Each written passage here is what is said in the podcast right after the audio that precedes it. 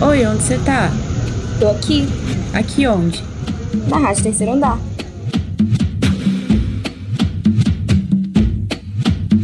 Rádio Terceiro Andar, décima temporada, Corpo no Território.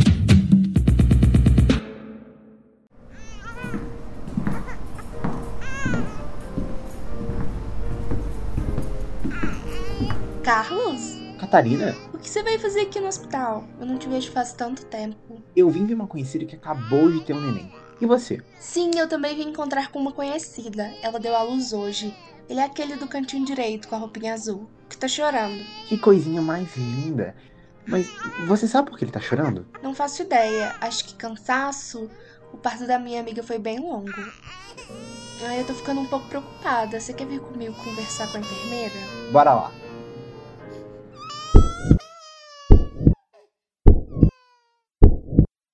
Como seres humanos, somos todos diferentes na nossa aparência, personalidade, cultura e nos espaços que ocupamos. Mas a vida de todo mundo começa da mesma maneira, com a gestação e o parto.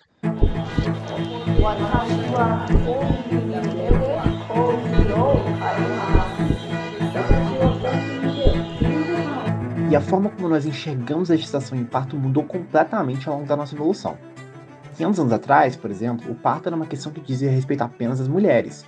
O normal era dar a luz em casa, com ajuda de uma parteira e parentes mulheres de confiança, enquanto os homens esperavam no quarto ao lado. Até a ideia de dar a luz deitada é recente. Antigamente, as gestantes pariam agachadas, que era considerada a posição menos dolorosa. Mas essas experiências, claro, nunca foram universais. A rainha Maria Antonieta, por exemplo, teve sua primeira filha em um parto assistido por toda a corte da França. Entre a realeza, era comum que os partos tivessem muitas testemunhas por medo de que o bebê fosse trocado ou roubado, além de usufruírem da melhor assistência médica da época. Mas, para as pessoas comuns do século XVIII, o momento era bem menos espetaculoso. A morte durante o parto, tanto da mãe quanto do bebê, era uma ocorrência frequente. O parto se tornou mais seguro com a evolução das ferramentas médicas e o aprimoramento de intervenções como a cesariana, que antigamente era feita apenas em último caso para salvar a vida do bebê.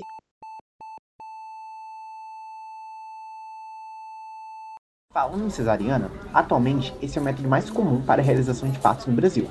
Ao contrário do parto normal, em que o bebê sai pelo canal vaginal, a cesariana é uma intervenção cirúrgica. O bebê é retirado a partir de um corte na região inferior do abdômen com a gestante anestesiada. Cerca de 57% dos nascimentos no Brasil são cesáreas, mas esse número preocupa alguns especialistas. Meu nome é João Batista Marinho de Castro Lima. Eu sou médico ginecologista obstetra e sou diretor clínico do Hospital Sofia Ferro. O Hospital Sofia Feldman está sediado em Belo Horizonte e é a maior maternidade e unidade neonatal do estado de Minas Gerais. Todo mês são realizados uma média de 900 partos no edifício. Nós conversamos com o Dr. João sobre o trabalho realizado pelo hospital e a polêmica que envolve a cesariana. A Organização Mundial de Saúde recomenda que, a nível de países, ah, os percentuais de cesariana deveriam ser entre 10% e 15%. A recomendação é que não se tenha índices de cesarianas ou percentuais de cesarianas acima desses, né? acima de pelo menos de 15%. Mas hoje, a maioria dos países do mundo tem percentuais de cesariana acima disso. E no Brasil, logicamente, é 56%. Isso é um exagero, não tem o menor sentido é, um percentual tão elevado de cesariana. Não, não, não existe nenhuma recomendação contra a cesariana.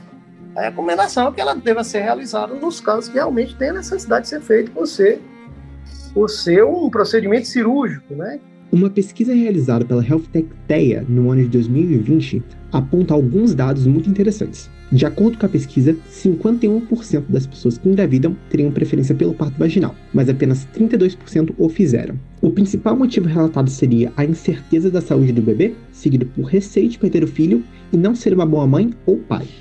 Ou seja, a cesariana ela, ela, ela, ela pode trazer muitas vantagens do ponto de vista de comodismo, ou seja, para muitos médicos é melhor fazer uma cesariana do que acompanhar um parto normal, vai durar não sei quantas horas, 10, 12 horas ou mais.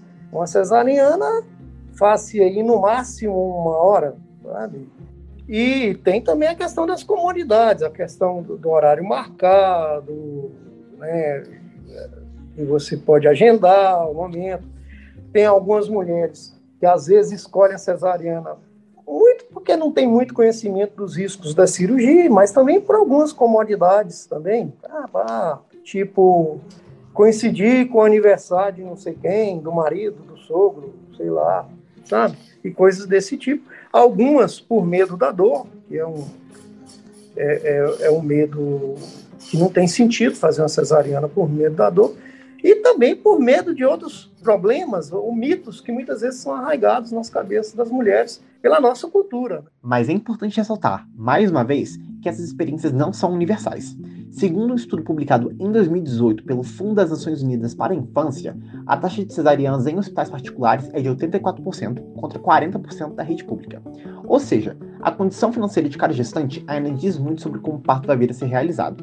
E não só a condição financeira. Segundo estudos divulgados pela Fiocruz e o Ministério da Saúde, mulheres negras tendem a receber menos anestesia local quando necessário do que mulheres brancas, além de terem duas vezes mais risco de morrerem durante o parto. Outras violências similares são experiências comuns relatadas por comunidades marginalizadas. O direito à saúde reprodutiva é, em teoria, assegurado pela nossa Constituição.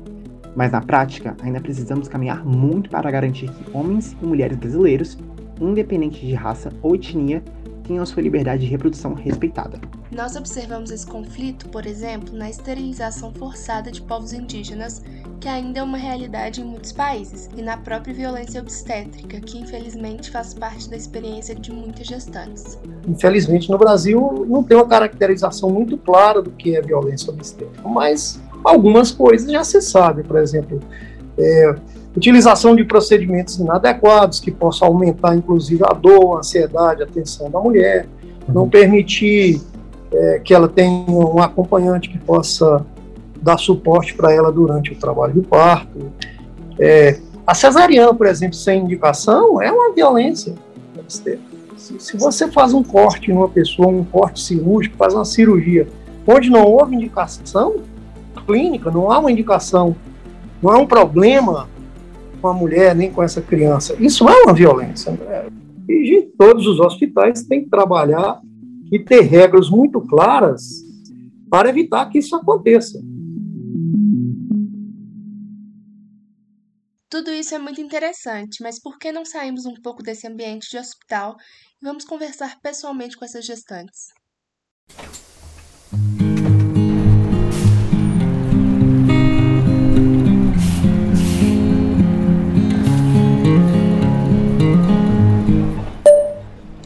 Gente, eu tô saindo do hospital agora.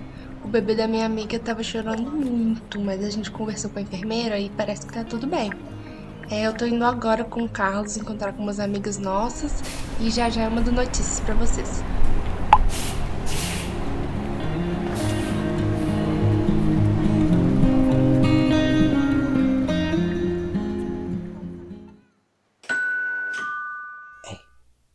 Tá chegando em casa, mas eu preciso que você faça muito silêncio, porque tem bebê dormindo. Para entender um pouco mais sobre as dificuldades e escolhas que passam pela gestação e parto, nós conversamos agora com duas gestantes.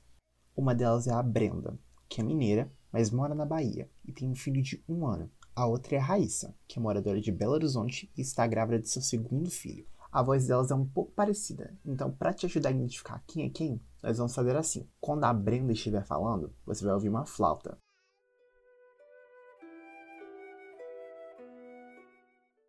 E quando for a Raíssa, você vai ouvir um violão.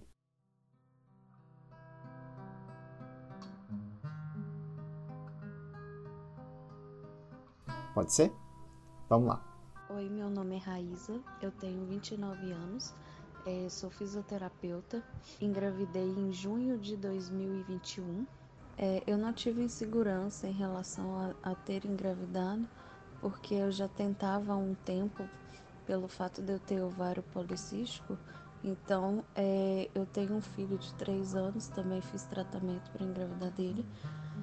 E é, quando ele fez oito meses, eu já comecei a tentar o segundo, porque eu já tinha planos de ter mais filhos. Minhas principais inseguranças entrando na gestação foi a questão da pandemia, estar desempregada e eu também ficava com medo de não saber cuidar do meu bebê porque eu sou mãe de primeira viagem E eu achava que a maternidade era um bicho de sete cabeças. Minha preferência de parto seria normal, 100% natural. E isso mais pela recuperação. Porque no parto normal, a mulher se recupera bem mais rápido do que numa cesariana. E na minha cabeça eu achava que eu não ia ter nenhum tipo de rede de apoio. Então eu já coloquei na minha cabeça que eu tinha que ter um parto normal e já saí do hospital ótima para poder cuidar do meu filho e cuidar dos meus afazeres.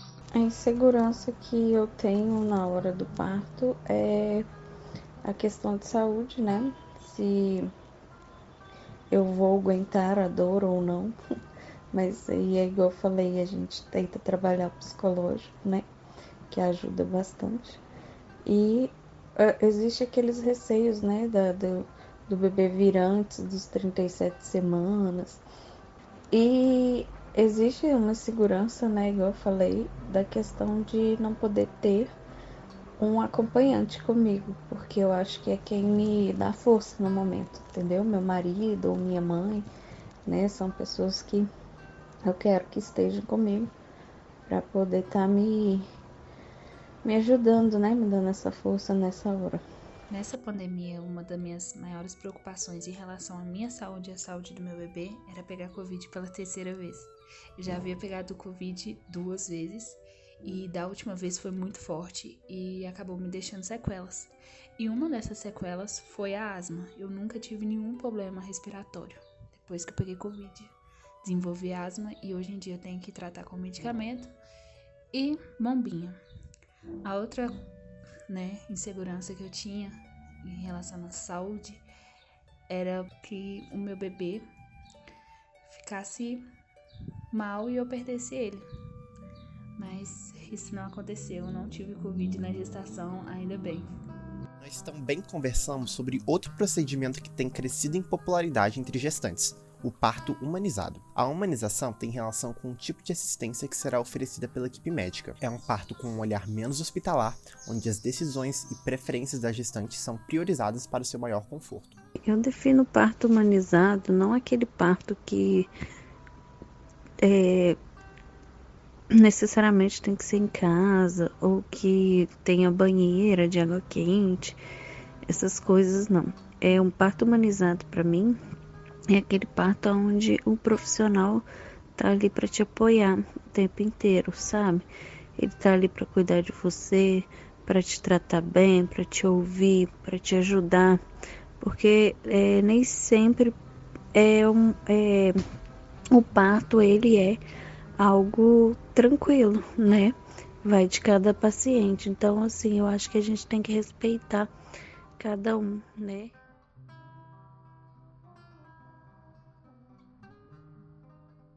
Do hospital à casa, é fundamental que as experiências de homens e mulheres gestantes sejam ouvidas, documentadas e compartilhadas.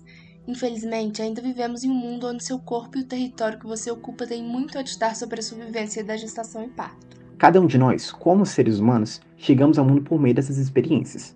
Os conflitos sociais que passam pela gestação e parto são também a porta de entrada para todos os outros conflitos que vivemos ao longo de nossas vidas. Por isso mesmo, a garantia da saúde reprodutiva e o combate à violência obstétrica precisam ser nossa prioridade. No Brasil, existem diversos órgãos dedicados à apuração de casos de violência durante gestação e parto. Se você ou alguém que você conhece já passou por alguma experiência do tipo, a denúncia pode ser feita diretamente no hospital, clínica ou maternidade em que você ou a vítima foi atendida. Também é possível denunciar discando o número 180, que faz parte da Central de Atendimento à Mulher, ou acionando o Conselho Regional de Medicina da sua região. A Rádio Terceiro Andar reflete a nossa realidade. Hoje, começamos pela gestação e o parto. E nos próximos episódios, nós continuamos a nossa jornada e debatemos o corpo e o território em outras esferas. Este foi um episódio da décima temporada da Rádio Terceiro Andar, um projeto de extensão e ensino da UFMG. Produção, locução e roteiro por Carlos Ortega e Catarina Brito coordenação dos professores Felipe Jaco e Sônia Pessoa e supervisão do professor Felipe Aboide. Fique ligado no nosso Instagram, arroba Rádio Terceiro Andar, para receber novos conteúdos e ficar sempre por dentro das novidades. Confira também o nosso site para acessar outras informações e escutar episódios já publicados. A gente se vê de novo na próxima estação. Até a próxima! Rádio Terceiro Andar, décima temporada, Corpo no Território.